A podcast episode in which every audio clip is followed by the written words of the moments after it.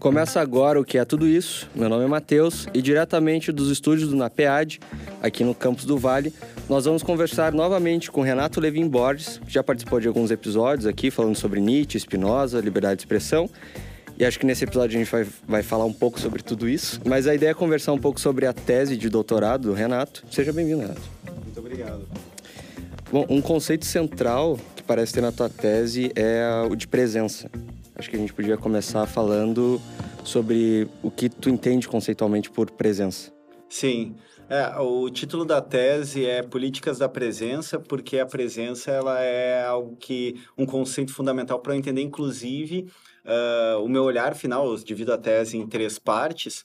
Uh, o olhar final é para como nós chegamos onde nós chegamos, ou seja, no neoliberalismo e no neofascismo, que é material, que se deu não só no discurso, na materialidade. Então eu começo investigando a presença, começo lá na, nos pré-socráticos, principalmente vou dar uma atenção especial para os cínicos, para os estoicos, os cínicos porque né, o corpo deles é o suporte, portanto a presença física deles é o suporte da filosofia, e vou construindo isso num caminho filosófico que eu acabo elegendo, né, como o caminho para eu entender melhor. A presença, pra, uh, eu acabo no, na segunda parte, quando eu trabalho com redes sociais, eu acabo abrindo um espaço que resolve para mim, é um conceito espinosista, que é a imanência, porque há uma tradição uh, na filosofia de pensar a presença ligada ao corpo, depois ela se, uh, ela se volatiza pelas teorias que são muito mais abstratas, eu vou até uh, marcar em Descartes, isso principalmente, né, o cógito, tu não precisa necessariamente do, de uma materialidade, tu não consegue assegurar a existência, portanto a presença é uma presença auto-evidente para si, o sujeito que pensa sabe que é presente porque pensa, mas não garante a existência de mais nada. É, então, é uma tradição de pensar o corpo. E aí, com as redes sociais, eu vou investigar um tipo de presença que é possível uh, a partir da existência do sujeito em redes de comunicação, até o modo que a gente se forma, nossa subjetividade, nosso corpo vai vai estar tá junto, obviamente, porque essa é uma outra premissa espinosista para mim. O pensamento só tem um objeto, que é o corpo. Só que eu não vou relativizar ao ponto de, de dizer que a presença na internet, no espaço virtual, é igual à presença corpórea, fenomênica, digamos assim. Porque me parece que são uh, níveis de realidade ou graus de realidade que a imanência, como eu falei, que é aquele conceito espinosista de Uh, a ideia é ligado a um afeto no corpo, né? A imanência é um âmbito onde tu não está na transcendência, ou seja, uma ideia ou um ser que está fora dessa realidade experienciável pelo corpo. Aqui e agora. É, no aqui e agora, e não é puramente uma experiência sensorial. A imanência espinosa é a correlação entre uma ideia no pensamento e um afeto no corpo. Ou seja, o que acaba acontecendo é eu trato a presença virtual como um tipo de presença, mas que se desdobra em materialidade, ou seja, numa presença imanente que envolve o corpo, esse corpo físico fenomênico, aquele que a gente percebe, né? Então, a presença, ela é, é, é um conceito que eu construo até um ponto e depois eu desconstruo uma parte quando eu entro no, no, no momento contemporâneo das redes sociais. Ainda assim, eu marco, ao contrário de alguns autores e autoras que vão relativizar a presença a ponto de, bom, a presença virtual é igual à presença física, eu vou dizer que não.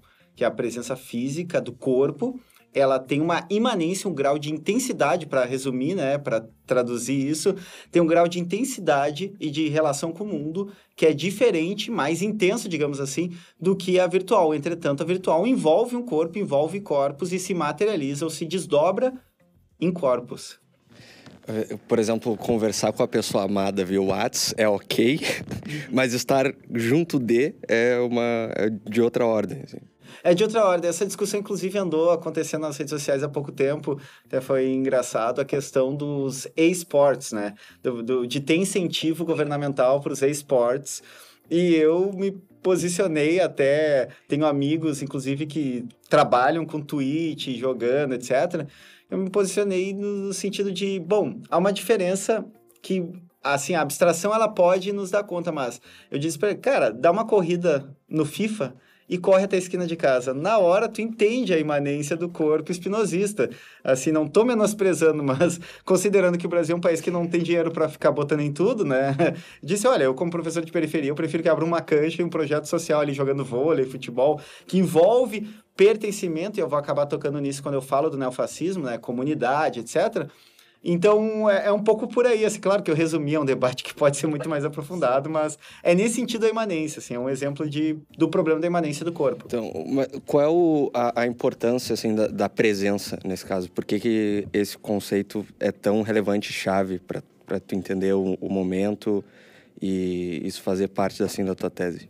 Uh, a presença, ela se torna muito importante para mim, porque isso nasce de dois, dois lugares, tanto da investigação filosófica dos meus referenciais e de um certo debate eh, ligado à questão do discurso, da gramática, dessa coisa da, da desconstrução discursiva e linguística, e outra é de presenciar isso, usando já a presença de estar habitando espaços de vulnerabilidade e espaços de disputa política, ou no, nos quais eu conheci, conseguia reconhecer uma mudança de um circuito de afetos dos sujeitos que eventualmente Uh, se alinhavam a um pensamento mais progressista que daqui a pouco passaram para o neofascismo brasileiro, o bolsonarismo, que é o nome do neofascismo brasileiro. Então, isso me intrigou muito. De um lado, me intrigava essa questão da disputa discursiva narrativa que a gente faz e que é importante. Entretanto, me parecia insuficiente, eu tinha algo que me incomodava no sentido, tá, e aí, a gente vai ficar nisso. Inclusive, uma, uh, a partir de uma crítica de um autor que eu gosto muito, que é o Maurício Lazarato, ao Foucault, que é um autor que eu trabalho muito. Era assim, quando ele analisa o neoliberalismo, eu vou analisar na minha tese o neoliberalismo, não tem um exemplo concreto de, de, de neoliberalismo como formação e gestão dos corpos. Então, o Lazaro vai dizer, bom, tem, tem algo que transcende o discursivo. Não. E aí eu entro de novo na questão da imanência. Por isso eu acabei indo para a presença. Porque eu também reconheço nos movimentos neofascistas uma produção de presença específica num, a partir de um certo isolamento do sujeito dentro do, do capitalismo neoliberal. Cada um por si, todo mundo contra todos, a gente vai muito para o virtual, a gente perde as, a, os laços de pertencimento de comunidade. O fascismo que ele faz? Ele diz, cara, vem com a gente aqui, vamos acampar na frente do QG e vamos fazer algo pe pelo, pelo nosso país. Dá um sentido porque tem o problema do niilismo, ele está muito posto no nosso momento histórico, e eu acredito isso a um modo, uma modulação do capitalismo neoliberal ou ultraliberal. Há uma volatização dos corpos, a gente começa a habitar só espaços virtuais e achar que tudo se define lá, e, e, e a contrapartida é, os movimentos neofascistas globais se dão conta disso e produzem um certo tipo de presença muito nocivo, entretanto, presença. Então eu investiguei por esses dois digo, os dois, dois caminhos. Essa presença é uma coisa ativa, é uma espécie de relação com o mundo e com o outro, não é só o fato de a gente estar aqui dentro dessa sala conversando e tal. É, é, tem uma presença que ela chamaria de passiva, que é só estar existindo no lugar, mas aí que me chama tanta atenção eu volto para os estoicos e para os cínicos, porque eles tinham um conceito que é prosoché, ou prosoché, né? Eu não sou fluente em grego antigo, que era um, uma um trabalho sobre si para produzir presença que eles chamavam de atenção à vida. O, tanto os estoicos quanto os cínicos, eles entendiam que o passado é um lugar inabitável, eu não tenho como voltar para o passado, e o futuro nunca chega. Portanto, o único espaço que eu tenho agência, potência de fazer algo, é o presente. Só que eles também compreendiam que era necessário produzir exercícios do sujeito, aquilo que o Foucault depois vai chamar de cuidar de si, ele olhando para trás, olhando para os estoicos, para os epicuristas, etc é necessário produzir uma atenção à vida. Claro que há presenças que elas não são ativas do sujeito, elas são colocadas, elas entram num fluxo no qual essa presença ela é de algum modo produzida fora desse sujeito e ele é uh, engolido ou engolfado nesse processo. Mas aí há uma produção, e aí que me interessa por isso, políticas da presença. Além de investigar, eu tento propor modos de se presentificar no cenário contemporâneo de disputa política, mas que também não é só política, assim, entendendo política no sentido mais amplo, por exemplo, como Aristóteles entendia, nós habitamos a polis, portanto, nós temos existências intrinsecamente políticas. É nesse sentido, de investigar o que é presença, como disputar isso e produzir essa presença ativamente. Bom, foi ali no, nos estoicos, nos cínicos, onde existia essa, essa produção da presença, né? Uh, atualmente, assim, vamos dizer, mundo neoliberal e tal, que tipo de presença seria produzida aqui? Ser, né, uma que não, não tem esse, esse cuidado de si? É, o, o, por que que, o que eu quero perguntar no, no final é por que, que o neoliberalismo parece ser essa espécie de, de antessala, assim, do, do, do neofascismo, algo do tipo? O que está em jogo aqui? O que, que promove essas relações? Sim. Bom, na formação do, do projeto neoliberal, precedendo o projeto neoliberal da Thatcher e do Reagan, que são basicamente que materializam essa estrutura, há um documento de um, de um encontro de alguns teóricos que vão se alinhar no, no neoliberalismo, vão, vão pensar uh, o neoliberalismo, porque ele é gestado, na verdade, já nos anos 10, 20. O neoliberalismo ele é muito antigo, mas esse neoliberalismo que vai se encarnar, eles chegam à conclusão que democracia demais faz mal que a politização do cidadão comum faz mal, é um problema. Porque aí o sujeito, ele, pela postura crítica ou participativa, ele vai querer, então, participar, por óbvio, e, e não vai aceitar determinadas estratégias, porque o neoliberalismo, ele, ele dá uma ênfase na gestão econômica para determinados grupos, né? E muito menos, é, não tem um foco na digamos assim, na contraparte social de direitos, né? Que é o, a tentativa do neoliberalismo é enxugar essa parte, não é acabar com o Estado, isso é um erro comum, o neoliberalismo ele não é estadofóbico, ele é contra um Estado que promova direitos e que dê contrapartes sociais, porque se tudo virou empresa, o Estado é deficitário, né? Então, a produção dessa presença no neoliberalismo ou no capitalismo cognitivo das redes é uma produção cada vez mais volatizada de presença, cada vez menos o corpo está envolvido.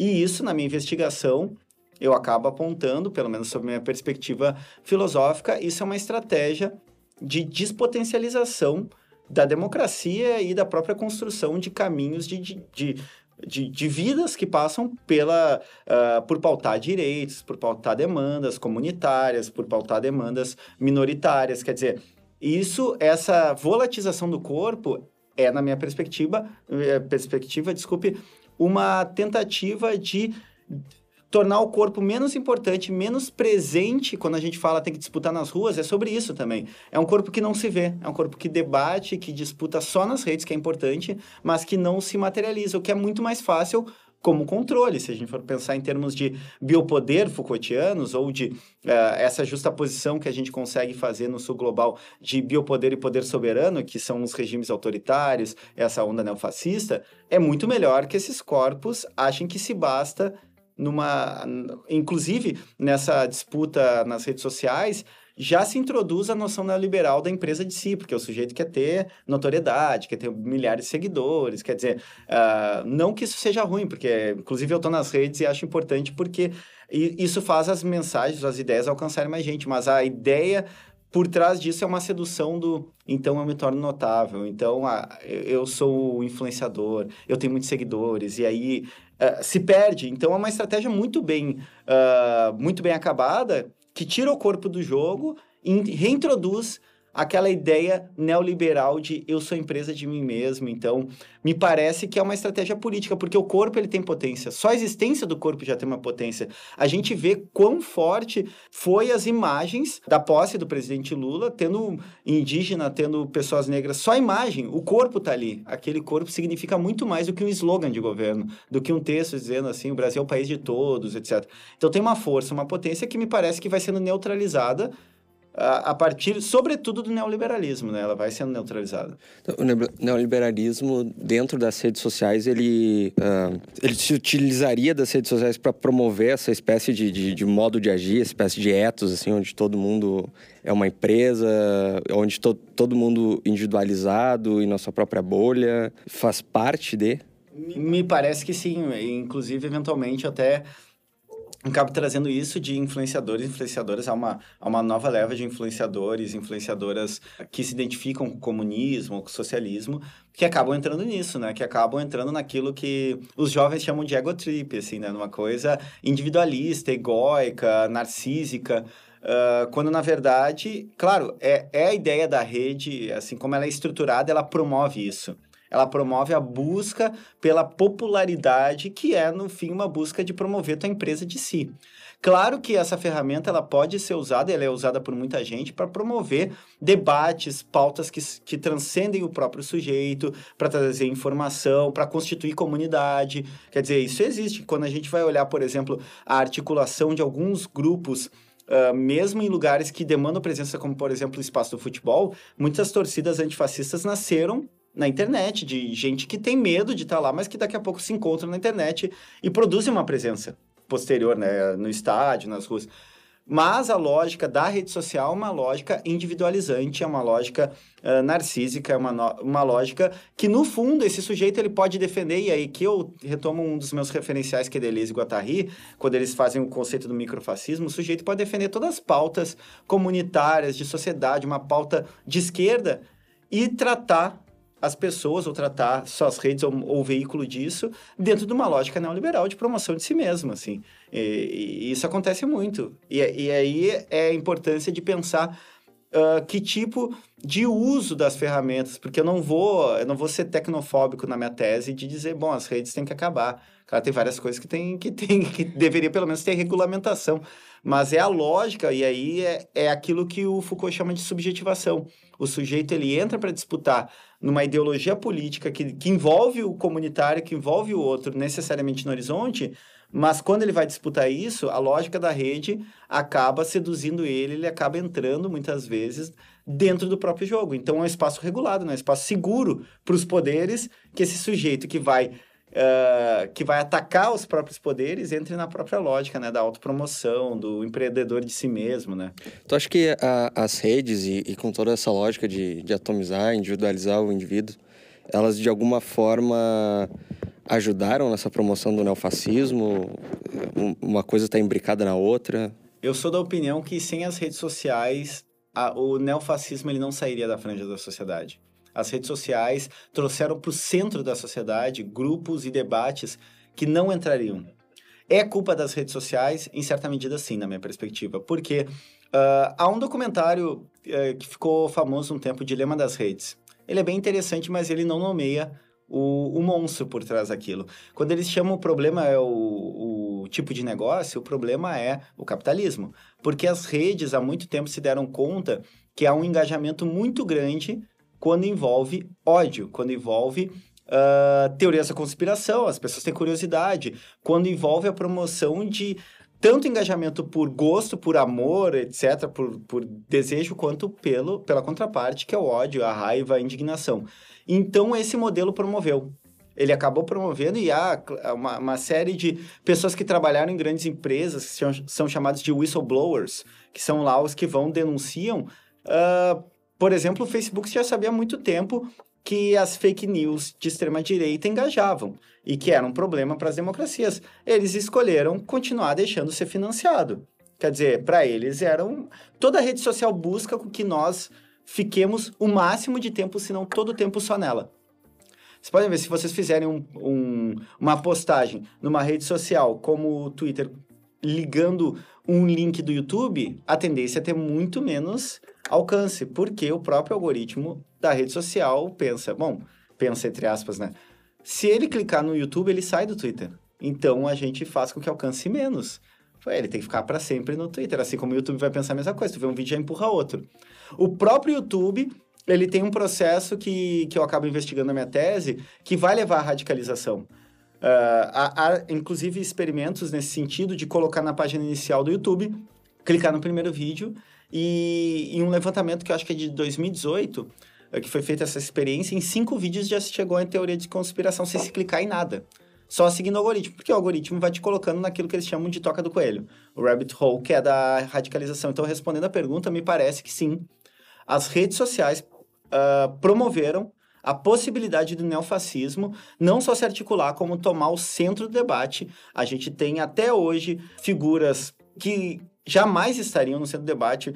como uh, influenciadores com o nome de bicicleta, por exemplo, que são uns idiotas que estão no centro do debate porque as redes sociais veem que isso gera engajamento. Vem, quando eu falo vem, são algoritmos, né, da engenharia de, de software, etc., mas que se privilegiam porque há mais engajamento, mais engajamento significa mais dividendos para a empresa. Mas isso é algo intencional, assim? Existe um plano neoliberal ou é algo que acontece simplesmente porque gera lucro e não se tem uma preocupação com o que está sendo transmitido, qual é o conteúdo, qual...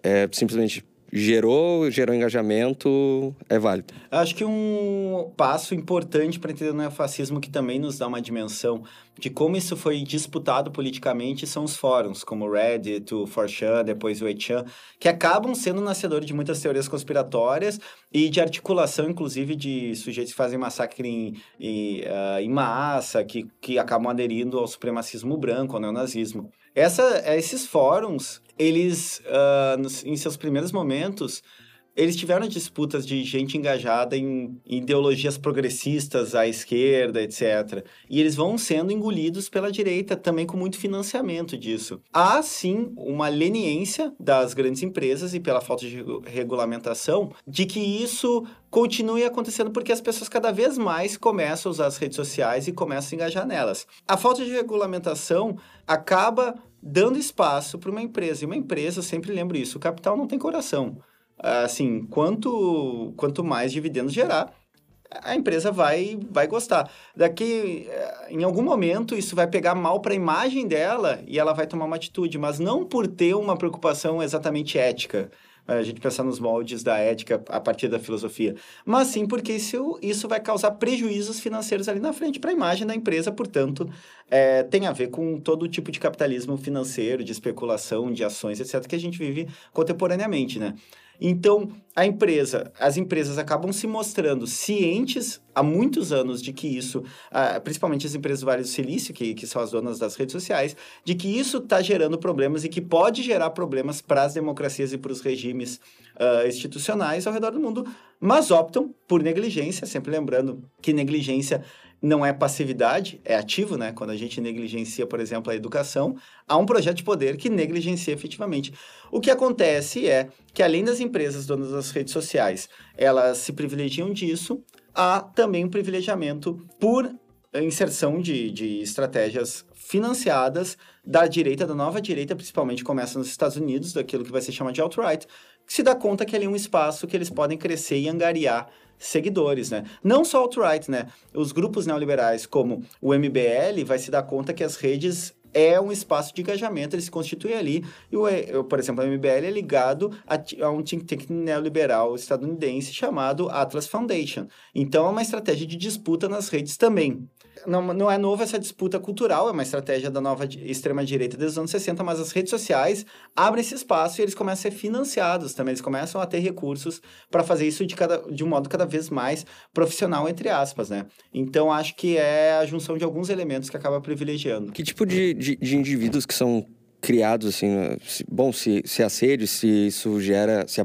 gera uma presença ali, esses grupos têm uma certa presença, que tipo de indivíduos que são gerados nesses grupos, assim? O que que leva eles a, a isso? É, o que acontece, na, assim como eu pesquiso a extrema-direita, é que há uma, uma captura desses indivíduos que não é, de, de, de primeiro momento, uh, radicalizando ele totalmente. A primeira coisa que esses grupos de extrema-direita se dão conta nos Reddit, 4chan e outras redes sociais é a questão do acolhimento. E aí a gente vai pensar, pô, mas acolhimento é uma coisa bonita. Mas o que eles fazem é o seguinte, esses jovens estão lá na internet, principalmente homens brancos, né? o neofascismo ele é produto do ressentimento do, do sujeito branco de classe média. Esses jovens estão lá, e aí toda hora eles são acusados, né? Porque muitas vezes eles são de machistas, de homofóbicos, de racistas, etc.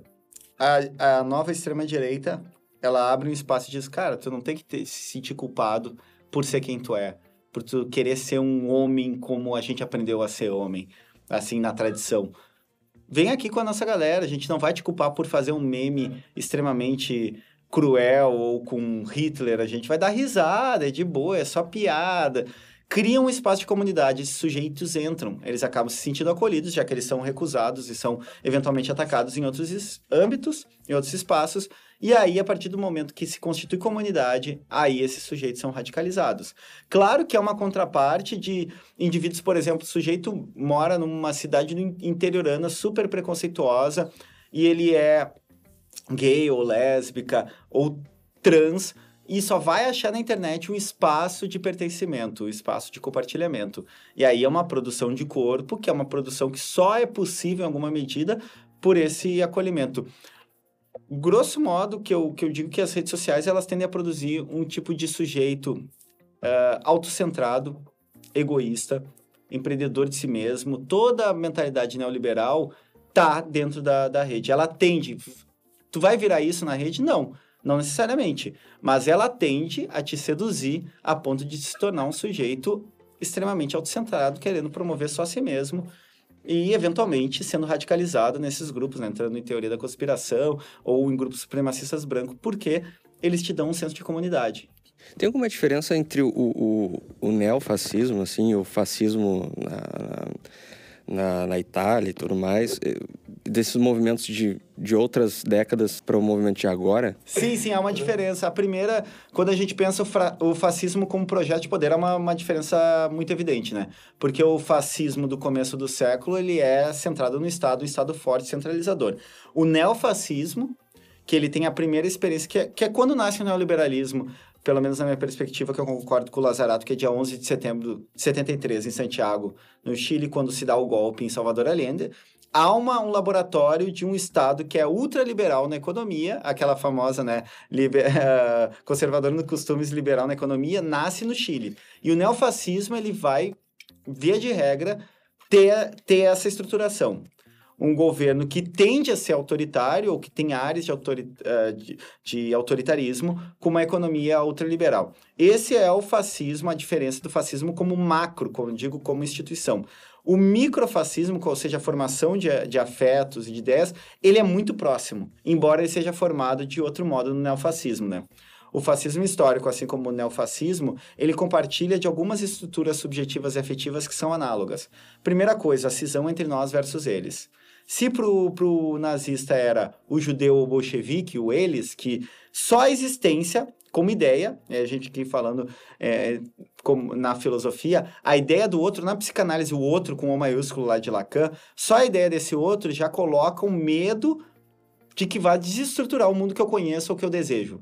Então, se lá era o outro judeu, o bolchevique, no neofascismo é uma construção, pelo menos no, no, no, sul global. No norte ainda se usa muito imigrante como um problema, mas no sul global é o inimigo interno. Uma guerra contra o inimigo fantasma interno. No Brasil é o comunista, é o petista, é, são os movimentos minoritários, a, o movimento trans, o movimento LGBT, que é mais. Mas a estrutura, é nós versus eles, tá, tá, tá colocada.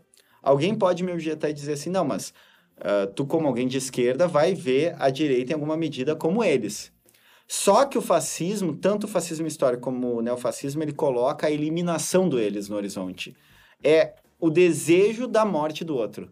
E isso é compartilhado tanto no fascismo histórico como no neofascismo. Então, há vários uh, elementos que são análogos na construção de cada indivíduo de sujeito que é aquela coisa também. A crítica ela é suspensa, né? A estrutura do fascismo histórico e do neofascismo é de seita. A seita não aceita o questionamento de alguém de fora. Dentro, a própria, o próprio questionamento já é visto como oposição. Então, a, o distanciamento da a, a, impossibilidade, a barragem da crítica, o nós versus eles, o nós como nós, os eleitos, os melhores, os cidadãos de bem, contra todo mundo que quer, no fundo.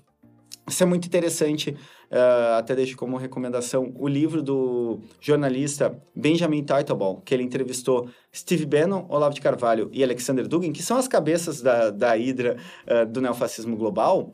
Ele diz, o fascista, tanto no fascismo histórico quanto neofascista, ele não luta pelo passado, embora gente, eles, eles romantizem um passado que nunca existiu. Eles lutam pela eternidade. É uma guerra pela eternidade. Inclusive, o nome do livro dele é War for Eternity, já tem em português, Guerra pela Eternidade, que é essa noção de que o fascista ele está lutando contra uma guerra santa, né? Está lutando contra a degeneração da sua sociedade, que ele quer manter perene numa construção de passado que nunca existiu. Então tem o fascismo. Se eu for resumir minha resposta, o fascismo como projeto de poder, ele é muito diferente do neofascismo. Porque o fascismo histórico tem um Estado centralizado, forte, no, no, uh, como objetivo e o neofascismo não tem. Agora, a estrutura subjetiva e efetiva dos sujeitos que aderem, ela é muito próxima, ela é análoga. O neofascismo seria algo mais social e não tanto estatal? Ele é estatal porque ele tende a chegar ao poder, mas ele, ele não tem como objetivo na estruturação do Estado o que o fascismo histórico tinha. O fascismo histórico, eu estou falando lá dos anos 20, que nasce com Mussolini e vai, vai ter sua forma mais, entre aspas, bem acabada no nazifascismo uh, alemão, de Hitler.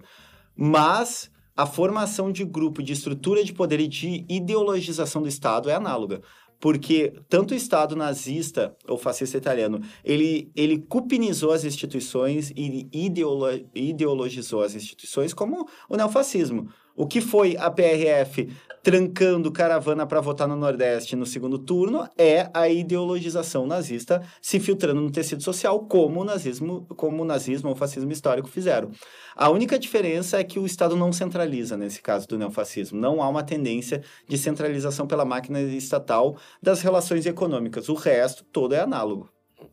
No, na tua tese, tu faz uh, uma, um resgate histórico, de, fala da questão da crise de 29 e como isso uh, auxilia mais tarde essa, esses movimentos fascistas e tudo mais. E daí tu fala, uh, na, no século atual tal, seria a crise de 2008, uhum. né? E de que teria essa relação entre um, uma, corro uma corrosão de valores tradicionais uh, junto de um endividamento, endividamento massivo, né? Essas duas coisas conjugadas, então, estariam num, num, plano que suscitaria o fascismo e tudo mais. Poderia falar um pouco mais sobre essas crises e... É, o fascismo, eu chamo, o fascismo histórico é o filho feio do, do capitalismo neocolonial, e o neofascismo ele é o filho feio do neoliberalismo. Eu falo isso é, é, até ontem eu estava conversando com a Michelle Prado, que é uma autora que eu cito no livro, que é uma pessoa liberal de direita que esteve dentro dos grupos produzindo um livro uh, sobre isso, estando dentro da né, radicalização à extrema direita da, da direita brasileira. Uh, embora as ideias estejam, já existam, já estavam sendo gestadas, é a crise econômica que abre espaço para a construção, porque a crise econômica rui junto com ela não só a economia, rui junto com ela um modo de vida, um modo de ser no mundo. E dificulta a própria existência. E onde esse indivíduo comum vai identificar isso? Bom, eu estou em crise econômica porque tem mais imigrante aqui pegando emprego, eu não consigo emprego. A culpa é deles. Uh, a crise econômica ela é fundamental e ela é premissa para o fascismo ser uma resposta do próprio capitalismo porque é, é uma relação paradoxal. O capitalismo o capitalismo neoliberal, ele eu chamo ele esburaca o tecido social. Ele nos isola e nos faz perder as, a, as, os laços de pertencimento à comunidade. A resposta que ele dá é: eu requento o nacionalismo, que é um senso de comunidade genérico, né? Sempre lembrando Schopenhauer, Uh, eu adoro essa frase dele, que ele dizia: quando eu não tenho do que me orgulhar em mim, eu me orgulho de ter nascido aqui ou acolá. Ele, ele, ele pega um elemento que pode constituir, pelo menos na ordem subjetiva e afetiva, uma noção de pertencimento, que é a nacionalidade, ele usa esse elemento para manter o status quo, as relações econômicas desiguais, mas esses indivíduos não se desesperarem no sentido de começar a questionar a própria máquina de produção de desigualdade e da própria crise econômica. Então, eu, eu acabo trazendo isso como o fascismo, ele, ele existe, ele fica rondando na sociedade, mas ele só consegue se materializar ou consegue se tornar um movimento popular, e isso é importante a gente entender. Muitas vezes isso vira uma polêmica, uh, que eu afirmo que o fascismo ele é revolucionário, mas não pelo onde ele quer chegar o fascismo é uma captura de impulsos revolucionários de pessoas que estão inconformadas ou que não conseguem se adequar a um determinado sistema, que as exclui ou que as diminui em potência, falando em termos itianos. E o fascismo é aquilo que dá uma seta e aponta aqui, ó, aqui está o problema, vamos se juntar e fazer isso. O fascismo, ele é a captura de expedientes revolucionários. Eu sei que isso é um tanto quanto uh, polêmico, mas eu, eu aposto nisso, porque quando tu olha para a emergência do fascismo histórico ou para o neofascismo, eles são, é, é, ele acaba lidando com ressentimentos, medos e inadequações. Ele, são sujeitos que passam de só reclamar na internet para se juntar na rua e começar a protestar. Uh, então, uh, isso acontece no fascismo histórico, com suas características, e acontece no neofascismo, né?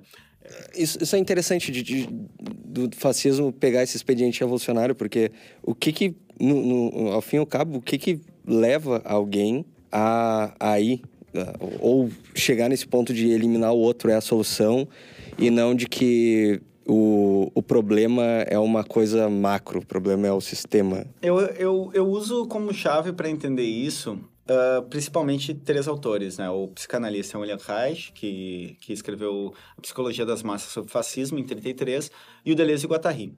E quando eles falam, uh, a, a, coisa que o Reich fala que é importante a gente entender, e também é um ponto de perspectiva meu que, eventualmente, uh, não é unanimidade, é criticado por, uh, principalmente por correntes mais ligadas a ideias iluministas, de, de achar que a política de, é decidida na razão, e a minha perspectiva é espinosista nietzschiana, a política é definida nos afetos, no, no nesse tipo de jogo, né?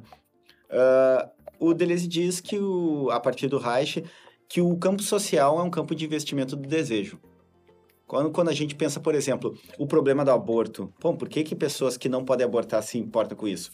No fundo, na, na ordem da, do, dos afetos, é eu tô, eu tô tentando decidir o tipo de sociedade ou de organização social que eu desejo. Que eu entendo a mulher como aquela que deve reproduzir e produzir mais sujeitos, né? Usando um termo horrível, não, é só para exemplificar, né? Uh, e, portanto, eu quero barrar isso, do direito dela não continuar. É, exatamente, foi cancelado aqui. Mas é um exemplo, eu não concordo com isso, tá? Tô usando a linguagem. O Deleuze diz, bom, se o, a sociedade é campo do investimento do desejo, há um desejo de promover uma sociedade mais igualitária, mais múltipla, mas também há um desejo de, que ele chama um desejo de ser policial, um desejo de oprimir, um desejo de diminuir a vida. Há também esse desejo. E esse jogo é onde entra a captura fascista. Um desejo, como ele, eh, ele vai genialmente uh, definir, o fascista é aquele que aposta a sua própria vida pela morte do outro. Ele joga o tempo todo pela eliminação desse outro, que é um outro fantasmagórico, que só a existência que a gente falou agora há pouco acaba, de algum modo, desestabilizando o meu modo de ser no mundo e que eu entendo por mundo. Eu aposto minha vida, o fascista aposta sua vida. A gente viu tanto de mártir ou doido para ser mártir desses bolsonaristas terroristas que atacaram uh, Brasília. O cara do caminhão, dia 8. Exatamente. É um sujeito que é, há um anseio, e isso o Reich já coloca no trabalho dele. Há uma captura religiosa, uma vontade de ser mártir por uma causa. Mas a captura se dá aí, um desejo de eu preciso eliminar o outro, praticamente numa guerra santa, para instituir o regime de sociedade, de modo de ser no mundo, que eu acho que é o certo. Às vezes eu nem, eu nem refleti sobre ele, mas eu tô tão acostumado que é o caso do sujeito lá do interior, que ele é um sujeito extremamente anti-pautas uh, de gênero. E, e, eventualmente ele nem refletiu sobre isso, mas é o mundo que ele conhece, é o mundo que ele sabe lidar e se orientar. Também coloco nesse, nesse jogo o problema do niilismo, o problema do nada, porque o capitalismo, como ele, ele produz um mundo que no fundo rui, de sentido, porque ele, ele coloca, vou até citar o Heidegger, que não é um sujeito que eu tenho tanto apreço pela sua relação com o nazismo, mas foi um grande filósofo, que ele diz, bom, há um esquecimento do ser pela técnica. Trazendo para o nosso momento, o, o capitalismo ele joga em ter coisas o, o espaço da felicidade. E isso é vazio, a gente acaba se defrontando com, bom, eu quero muito um, um telefone celular X. Quando eu compro, há um certo vazio naquele momento que olha assim, tá, é isso? E aí? É isso a vida, então? É eu juntar dinheiro para comprar um carro, para eu ter um celular, para eu ter uma casa? O, o niilismo é um problema que está sempre... Ele é uma sombra que anda com, com, o capitalismo. E quando se acirra essa questão do individualismo e do isolamento com o neoliberalismo, o niilismo está o tempo todo olhando para nós. Mas essas questões, esse desejo de, esse desejo policial que tu falou, e esse desejo de querer a sociedade de um certo modo e tudo mais, o modo como eu penso que é o certo, né? Isso não, isso tá na gente ou isso é algo que o fascismo vai ali lida ou é um tipo de é um, um tipo de pedagogia, algo que a gente é ensinado assim? É uma construção, o desejo ele é construído, né? Não o desejo em si, ah, na minha perspectiva espinosista, mas Uh, até o Spinoza faz uma diferenciação entre desejo e vontade, né? O desejo é quando ele está consciente de si mesmo, quando ele tem um sentido. Porque a gente tem uma série de vontades que a gente não tem nenhuma ideia e não, não, não coloca ideia. Mas a, há, há uma construção, uma pedagogia do desejo, da construção desse desejo. E há uma pedagogia da formação tanto dessa mentalidade individualista quanto de uma mentalidade de ódio à diferença. Isso é construído, isso é pedagógico. Por isso que quando a gente olha uh, para as experiências de desfascistização, de desnazificação, passam todas pela educação. A educação é esse espaço. Só que a educação por si só, o ensino que, que eu vou chamar de um. A ideia de fundo é iluminista, né? Pela razão, tu vai lá e mostra os elementos. Ela, ela tem, ela é uma parte, mas há uma parte que é a ordem do desejo, que tu tem que trabalhar com afeto, com afetação, com o grau de intensidade de, de um corpo. Os dois não estarem alinhados é um problema para mim na minha perspectiva. Mas há sim uma construção, uma construção que ela se dá de vários modos, de discursos. E quando eu falo de discurso, eu não estou falando só do que está escrito, discurso, o modo de um homem se sentar no ônibus de perna aberta e uma mulher ter que se uh, comprimir é um discurso, né? Uma discursividade sobre o corpo. Nós somos também formados para odiar o outro. Nós somos ensinados para odiar o outro. O exemplo muito evidente para mim, como alguém que gosta muito de futebol e frequenta futebol, é a rivalidade. Há, há pessoas que entendem a rivalidade como eu odeio o outro do outro time, eu quero que ele morra e que esse time se exploda. Ele não entende o rival. O Nietzsche mesmo fala de uma pedagogia da rivalidade, né? O rival é aquele horizonte que me faz exercer potência e querer superar. O, a rivalidade do fascista e do microfascista é eu quero que o outro que não sou eu ou do meu grupo morra, que não exista. No fundo, eu quero a não existência dele. Então, essa é uma pedagogia também a ser pensada, mas que é formada em nós a gente é uma, uma sociedade extremamente competitiva, né? Fomentada por um modo de ver o mundo, de se relacionar com o mundo, no qual eu tenho que te vencer o tempo todo para ter maiores ganhos, não só econômicos, mas a ordem subjetiva e afetiva. Eu quero ser mais famoso que tu, eu quero ter mais dinheiro que tu. Esse tipo de desejos, eles são, eles são criados pelo sistema onde a gente vive ou seriam pelas nossas relações elas mesmas? É, eu gosto de pensar, eu não gosto de pensar como uma tradição que o sistema, o poder, inclusive o sistema é sempre um ponto base, fazendo um, um parênteses de todas as teorias conspiracionistas, né? O sistema, os bolsonaristas agora ficam dizendo que tem um sistema que fez o Bolsonaro perder, por exemplo.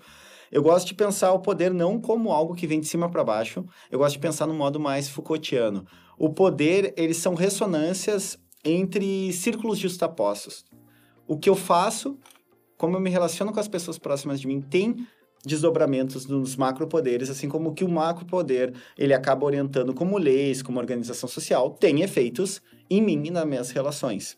Esse, inclusive, eu acho que é um grande ensinamento que o feminismo nos, eh, nos traz. O que tu faz na tua cozinha de casa, com a tua companheira, teu companheiro, ou na cama, é política, é relação de poderes e ressoa em, em círculos uh, macros, digamos assim, vai se tornar pauta de demanda política de um grupo e de formação uh, de disputa de legislação, etc. Então, as nossas relações, eu também não gosto muito da expressão re, só reproduz, porque parece que eu sou um agente passivo. Toda vez que, mesmo passivamente, eu recebo um valor e eu articulo esse, ele no meu dia a dia, eu tenho um espaço de atividade, um espaço de ser ativo. Então, eu percebo como do, o jogo acontecendo em, em âmbitos macro, que negociam com o micro, e o micro que negocia com o macro o tempo todo. Então, não adianta só dizer assim, ah, o sistema é assim, me forma assim. Tá, e como que eu lido com pessoas pobres, mais pobres que eu? Como eu lido com pessoas que eu não, não considero interessantes ou que eu goste de bate o olho, não gostei, etc. Como que eu lido com gari? Como que eu lido com caixa do super? Isso são relações de poder que, bom, é, elas estão fomentando e elas estão educando as outras pessoas e estão me educando o tempo todo. É um, é um, é um problema de enxergar o outro, então, no final. Sim, é o problema de enxergar o outro e de enxergar também que a minha relação com o outro é uma, é uma relação que também está em jogo a organização social, a organização da. Uh, porque ele ressoa ressoa no todo, e o todo ressoa no, no, no micro. É, essa é a minha perspectiva. Na, na tua tese tem, uh, tem uma passagem quando tá falando sobre a presença, que, que os, esse seria um problema ético contemporâneo, que é, o, é um, é um ausentar-se de si em relação ao outro, né? não é enxergar o outro. Eu, fico pensando justamente nessas, nesses exemplos que tu deu agora, de que seria um... Eu não penso em como eu tô naquele momento ou como eu tô conversando com aquela pessoa, eu reproduzo talvez uma estrutura só. Então, de certa forma, eu estou ausente quando a pessoa está ali. Sim. Mas há também uma produção ativa de ausência. Essa ideia me veio quando eu fiz o mestrado, eu trabalhei com população de rua. E o pessoal falava, ah, a gente é invisível. Mas eu, quando eu estava com o pessoal de rua, eu percebi que as pessoas pegavam o celular quando tava, ia passar perto. Então, há uma produção também ativa do sujeito ou das estruturas, as redes sociais fazem isso também muito, de produção de ausência de corpo. A gente fica muito dentro daquela coisa e se cientifica ou a gente usa estruturas ou agencia modos de ser no mundo que nos ausentificam que nos tornam ausente. Então, teoricamente, por isso que eu problematizo a presença assim na minha tese. Teoricamente, o corpo seria suficiente para a presença, mas o que eu digo não, o corpo não é suficiente para a presença. Tu pode estar com o corpo no lugar e estar ausente a todas as relações, ou o que acontece ali, ou o que está sendo, uh, o que está em disputa naquele, naquele espaço. Uma pessoa que é conivente, por exemplo, eu posso estar com o corpo presente ver uma violência na rua e não me meter. E pedi, ah, não é comigo, ficar ouvindo música. Quer dizer, eu me ausentifiquei de modo ativo. Mas também é uma produção dessa ausência, que é o que eu vou defender, há uma ausentificação do, do, do, da presença como estratégia política, como estratégia de construção de sociedade. Um outro ponto que tu tocou foi a, a como o como o capitalismo de alguma forma produz um certo niilismo, né? Que ele promete, assim, essa, essa felicidade por meio de uma satisfação imediata de desejos e tudo mais. E, bom, uma vez que tu realiza o desejo, vem outro, né? E é assim para sempre. Mas essas, essa questão do niilismo não seria algo também inerente? Vou fazer uma, uma pergunta do mesmo estilo que eu fiz sobre o Hayek depois, uh, anteriormente. Esse niilismo, esse perigo de cair no niilismo não seria algo inerente à nossa experiência de, estar sempre procurando sentido nas coisas e tudo parecer muito efêmero e talvez o capitalismo só se aproveite disso de algum modo. Sim, sim, me parece que o niilismo é um problema porque nós nos encontramos no mundo e tentamos, em alguma medida, em algum momento, entender o que, que a gente está fazendo aqui, para que, que serve o que a gente está fazendo ou se não serve para nada. O niilismo é um problema, inclusive na, na filosofia uh, ocidental, ele vê. Bom, a gente tem a questão do niilismo posta de alguma maneira, desde pelo menos Uh, Platão coloca esse, esse problema em alguma medida também, o Sócrates também. Tá, o que é viver bem? Assim, no fundo, que, qual o sentido disso aqui? O Aristóteles vai se perguntar, tá, que que, é, para que, que serve a vida? Ah, levar uma vida feliz. Mas o que, que significa ser feliz? Essa busca por entender o que, que para que, que serve a vida é um modo de responder ao niilismo. O niilismo é essa ideia da própria palavra do nada. Então, nada tem sentido, nada importa. Até uma leitura antropológica das religiões dá conta de ser um modo de driblar o niilismo, né? De tipo, bom, então tem Deus, então tem uma missão. Beleza, tô tranquilo aqui, eu tô fazendo alguma coisa que faz sentido. Uh, o niilismo ele sempre existiu. O que acontece, na minha perspectiva, é que o momento contemporâneo do capitalismo acirra enormemente o niilismo, porque ele tenta dar uma resposta que é a resposta do consumo. E quando se consome ou não se consegue consumir, tu cai no mesmo problema, no vazio daquilo. No vazio no sentido não de ausência de matéria ou de qualquer coisa, mas tu, tu percebe que aquilo não, não, não, não é suficiente para tu te relacionar com o mundo e pensar, bom, é isso a vida então?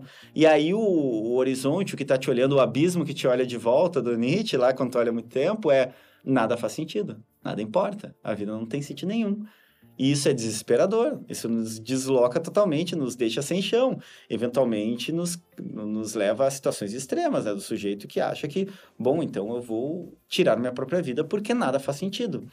O capitalismo neoliberal ou contemporâneo, ele acaba acirrando esse niilismo, porque ele finge dar uma resposta. E essa resposta ela é insatisfatória. É uma resposta que não contenta ou contenta por muito pouco tempo. Claro, há sujeitos que vivem como entendendo que a felicidade é isso mesmo, que o sentido da vida é adquirir coisas e, e ter fama, mas em algum momento eles vão se confrontar, em algum momento, eu tenho certeza, todo mundo acaba se confrontando com é isso a vida? Essa é a grande pergunta, né?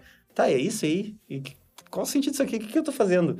Todo mundo vai se confrontar com isso. Então, respondendo a tua questão, historicamente o niilismo é um problema. O que me parece que ele fica acirrado e fica muito mais problemático e torna os sujeitos muito mais vulneráveis a teorias que dão um senso de comunidade que são perigosas, antidemocráticas, do que em outros momentos. De alguma forma, apelar para esse conceito de presença talvez resolveria um pouco essa questão do niilismo, quando eu estou presente no momento e quando eu estou olhando o outro nas minhas relações e tal.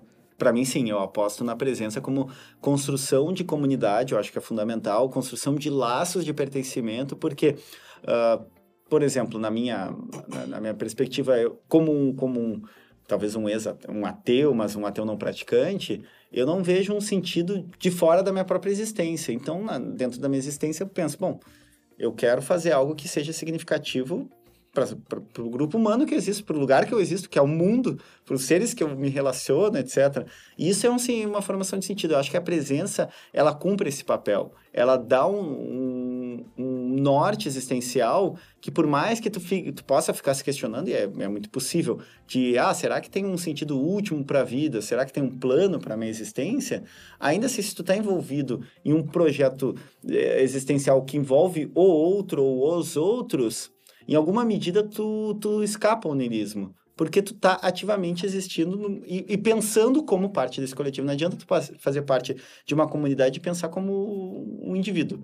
É, essa é uma, uma grande questão. Agora, quando tu vive com outros e tu cria esses laços, tu constitui um sentido que é um sentido comunitário. E, e, e, essa é uma coisa que a gente perdeu muito no, nesse momento histórico. E como é que a gente pode exercitar essa presença, assim, ou estar tá mais consciente disso? É, uh, os gregos antigos faziam exercícios, né, de, de presentificação. Eu acho que a gente pode uh, se tornar presente, ou tentar se tornar presente, em vários níveis, tanto em níveis micro, assim, questão de participar, por exemplo, de associações de bairro, ou tentar ter, até uma solução de um problema no condomínio pode passar por criar esses vínculos e entender como algo comum e algo de pertencimento uh, conjunto, mas há também uh, âmbitos que passam nem só pela política, por exemplo, o espaço de uh, ir jogar futebol com a galera do, do, do, bairro, ou ir no estádio, ou ir no teatro, ou sei lá, ir com amigos no cinema, ou, ou, ou, entrar em grupos de interesses comuns e daqui a pouco materializar isso, materializar entre aspas, né? Porque a internet também é uma relação em alguma medida material, mas assim, fazer encontros para discutir literatura, tudo isso. Por, por, por, menor que pareça, ou por menos politizado que pareça, é produção de, de presença. E, e a presença, como como acho que está tá ficando evidente na minha fala, a presença ela só existe como caminho para mim, ou como eu coloco na minha tese, com a relação com o outro. Estar em comunidade, ou construir comunidade. O limite é, se a gente não fizer isso, a extrema-direita está fazendo isso o tempo todo. Está construindo comunidade o tempo todo. É, inclusive, essa questão da, da comunidade de extrema-direita é interessante porque tu pesquisou e tu frequentou grupos de WhatsApp e Telegram na tua pesquisa para fazer ela, né? Como é que foi essa experiência, assim? E o pior é que eu continuo nesses lugares. Eu achei que eu ia sair depois que eu acabasse, mas... Ah, bom, eu, eu estando nesses grupos, né, eu praticamente estive na minha pesquisa em aproximadamente 20 grupos, que passou não só por grupos bolsonaristas, grupos do QAnon, anti-vacina, todos eles estão ligados a uma agenda da extrema-direita. Então, eu estive em vários. Eu nunca comentei nada, né? Eu não fico, eu não tento não aparecer lá, mas ficava. Eu tive que me, inclusive, me colocar dias para olhar isso, porque senão, se eu olhasse todo dia esses grupos, eu ia entrar em, assim, delírios e surtos, porque é impossível. Mas fazendo uma análise também, eu fiquei lá para ver o que, que eles compartilhavam, o tipo de discurso, o tipo de narrativa orquestrada, o, o tipo de ato, mas também que sempre me interessou muito nesses grupos eram os áudios, que não era algo encaminhado, eles encaminham muita coisa, porque eles têm, obviamente, centros decisórios da, de quais narrativas eles têm que adotar, e que daí circulam esses memes, esses vídeos. Mas os áudios, eles trocando ideia, assim, ou um brigando com o outro, eventualmente quebrava o pau e tal. Uh, mas como eles constituem comunidade, tem grupo bolsonarista, sei lá, caçadores de Capivara do sul do Mato Grosso do Sul vai ter um grupo bolsonarista com mensagens específicas para eles. E eles constituem comunidade, eles constituem laço. E isso é muito interessante de perceber como eles conseguem fazer isso. Por isso que o fascismo também ele se, ele se torna tão, tão difícil de disputar com o sujeito. Porque o sujeito ele tem uma relação afetiva com aquele grupo, que é uma relação de fazer parte, quase como família. Há vários grupos que, inclusive, acabam incentivando cortar os laços com esses familiares ou pessoas que são contrárias às ideias dele. Então, ele fica isolado, né? É o próprio comportamento de seita. Ele se isola, ele só tem aquela galera que ele pode confiar, que é a galera do grupo. Eu não entendi muito bem. Tipo, para cada grupo, vamos dizer, as notícias que chegam são um pouco diferentes? Tem pra isso. cada tipo de grupo? As, as notícias e aos, as produções de narrativa gerais, mas há uma preocupação, isso é uma coisa que é, é muito importada dos Estados Unidos outright, há uma personalização, porque daí os sujeitos se sentem parte de um grupo não só genérico de caçadores, mas Bolsonaro vai liberar a caça de capivara, mesmo sendo fake. Eles se sentem contemplados e parte daquilo. Então, eles criam um laço de comunidade não só pela mensagem mais geral, mas também pela personalização, que é um produto, inclusive, essa personalização é uma formação da subjetiva e afetiva do, da etapa do capitalismo que a gente está, né? A gente quer ser único, embora massivos. É, nós somos sujeitos iguais a tantos outros, entretanto a gente quer se sentir único porque a gente escolheu a capinha do, do telefone verde, não azul. E aí é, e joga muito com isso, né? E entrando nesses grupos, que narrativas percebeu, assim, que eles utilizavam e tudo mais, além dessa de, de personalização, né? É, eles têm a coisa conspiratória muito forte, né? Coisa de contra o sistema, a mobilização moral, sobretudo. Né? Tem um revolucionário ali dentro. Tem, tem, tem um. É, é uma, uma indignação contra. Eu sempre falo isso no meu, uh, nas minhas falas e no meu meus cursos sobre fascismo, que o momento presente para o fascista ele sempre é o diagnóstico da decadência. O presente só serve como decadência. Essa é a é, a, é o disparador em todos esses grupos. Nós estamos num momento de decadência, de corrupção moral, espiritual, e isso circula a partir daí. Eles percebem o alarme, é uma política do pânico, né? Eles precisam mobilizar o tempo todo. O pânico moral, ele está sempre sendo mobilizado, e quando ele... Quando uma notícia ou um ato, ele acaba arrefecendo, acaba acalmando, eles criam outro. O tempo todo é a produção de fatos que mobilizam o medo, o ressentimento e o pânico. O tempo todo. E isso é muito notável quando entra nesses grupos. O tempo todo, as notícias dele, entre, entre aspas, deles, né, da extrema-direita, é atenção grande, assim, com os emoji, urgente, bomba, tudo é isso porque é a captura da atenção, inclusive eu acabo na minha tese pesquisando e falando um pouco da economia da atenção, que é algo que vem do marketing é usado pela extrema-direita, de mobilização o tempo todo. E mobilização principalmente pelo pânico moral. Uh, além desses grupos uh, no, WhatsApp, Telegram, enfim, que outros lugares tu frequentou, assim, como fonte de pesquisa e tudo mais? Bom, além desses, desses grupos, eu tive presencialmente algumas manifestações, mas com muito receio, assim, porque eu acho que, não só pelas minhas tatuagens, assim, mas a dificuldade de estar nesses espaços, por me conhecer. no braço. É, tem uma tatuagem que é escrito antifascista, daí eu tenho que todo tapado. No inverno era mais fácil, mas ainda assim, por saber que aquilo mexe muito, claro, todo mundo sabe que uma pesquisa envolve uma questão existencial do pesquisador, né? Quem diz que não está fazendo isso está mentindo. Então, aquilo, isso me afeta muito diretamente, eu não teria muita paciência. Então, eu passava por manifestações, passava de bicicleta, eu fazia uma observação, mas eu não, me, eu não consegui me introduzir nos grupos, assim, presencialmente, de estar lá. Isso eu não consegui fazer. Assim, então, a minha pesquisa se deu, sobretudo, pela, pela articulação deles na internet, mais de observador de fora, assim, na, na ordem do presencial do corpo, no caso. Sim. Mas as tuas outras experiências que tu citou no, no, Grêmio, no Grêmio Antifascista, é isso? Ah, sim, sim. Uh, na, em grupos antifascistas, eu tive articulado, eu sempre tive uma preocupação como, como alguém que transita da academia, mas que também está habitando os lugares, né? Porque eu estou na periferia, eu estou no estádio de futebol, eu estou no underground tocando a minha banda de punk rock. Eu sempre tive uma preocupação de fazer essa conexão, assim, de ou essa preocupação que eu, que eu acho que eu, que eu trago de Nietzsche, que é uh, uma ideia ela tem que operar algo no mundo. E eu, eu sempre tive essa preocupação de, tá, não adianta só pesquisar e ficar aqui, ó, só, eu tenho aqui o diagnóstico. Eu quero aprender como tratar, eu quero experienciar como tratar. Então, nisso, eu sempre participei de grupos antifascistas, uh, de movimentações que disputavam politicamente, etc. Então, eu tentei, durante essa pesquisa, ao mesmo tempo que eu estava pesquisando, eu tentei desdobrar isso em estratégias, técnicas e modos de disputar isso no, no campo presencial, no, no campo. Uh, em outros campos, inclusive, que são muito negligenciados eventualmente pela academia.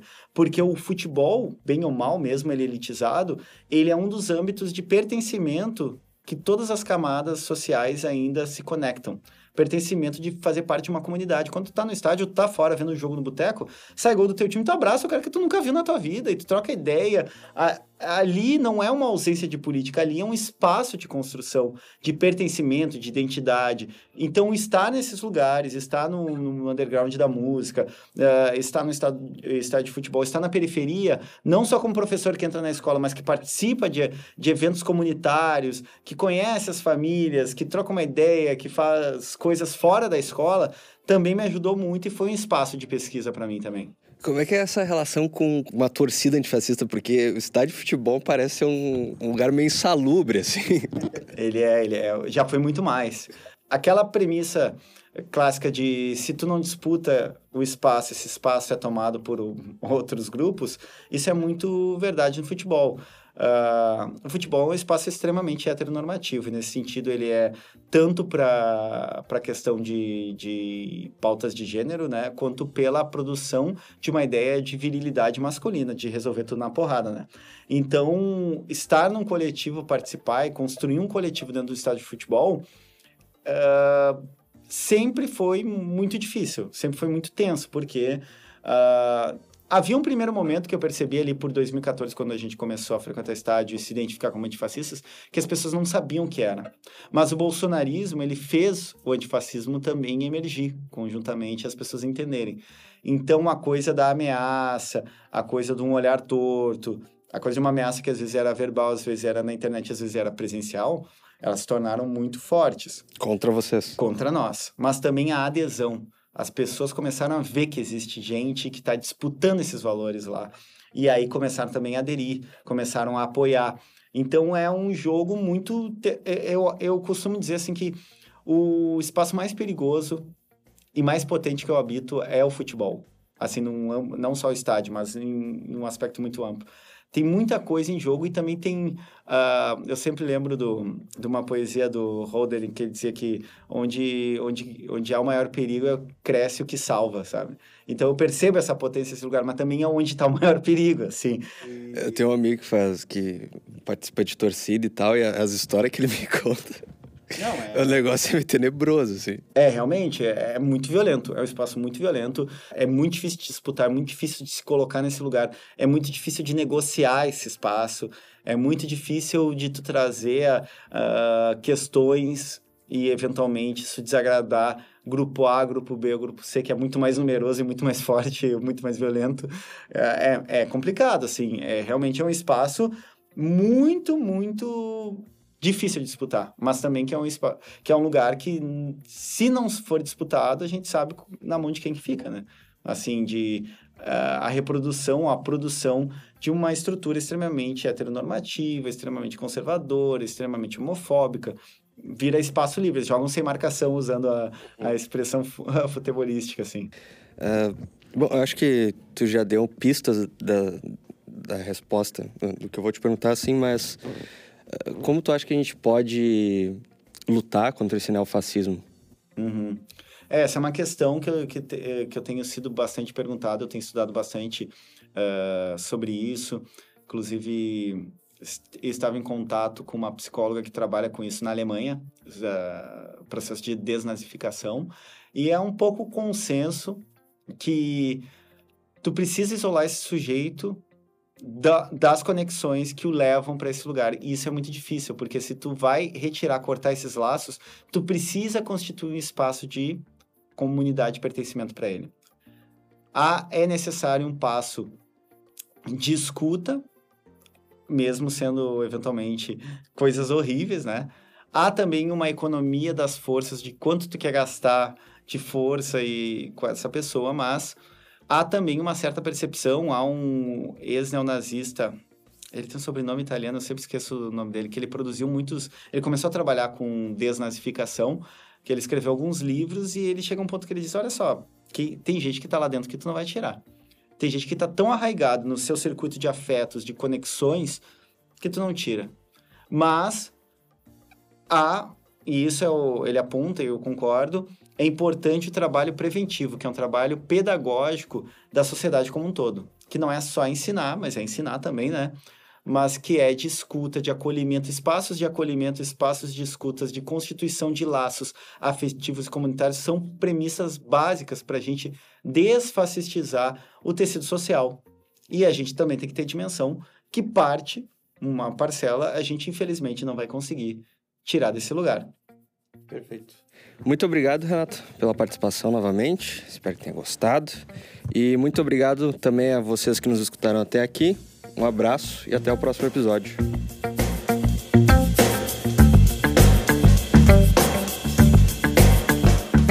Esse episódio foi editado por Joe Prats. Contato em arroba Joe Prats.